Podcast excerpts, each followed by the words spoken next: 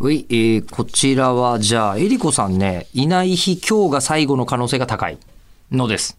一応、週明けてっていうのをやってるのは、えっ、と、金曜日まで取っとくと土日のうちに100%取んなきゃいけないじゃないですか。で月曜日入れとくと1日バッファーができるんですね。なので、月曜日分まで取るっていうのが、割と我々がやりがちなパターンなんですけど、えーで、えーそんな日にですね、こんなメールをいただいておりました。大井さん。はい。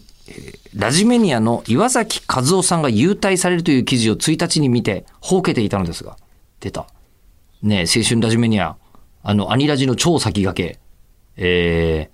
ー、ねえ僕はあの、こう、山本正幸さんという、タイムボカンの歌とか、あと世間的にはこう、中日ドラゴンズの燃えよドラゴンズ、うん、の作詞作曲をしたで、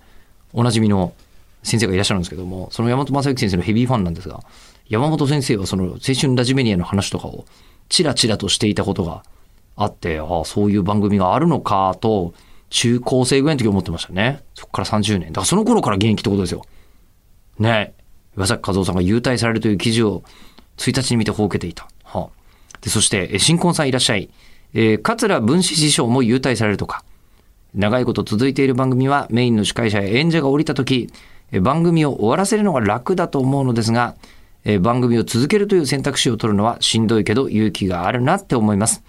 辞めたからって明日葬式というわけではないので、どこかでまた会える日をと思っております。ええまあ、エリコさんが戻ってくるタイミングだからこれ言えるような感じですけど、一つ、あの、今日、今回一人で撮ってみて分かったのが、途中でも言いましたけど、全然、あの、続けられるね。いくらでも。お互い、あの、こう、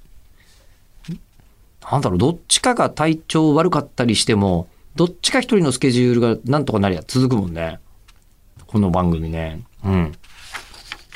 目指すものとしていろいろあると思うんですけど、二人でずっとやってる、ほぼ毎日更新の、ポッドキャストの日本記録みたいなところは、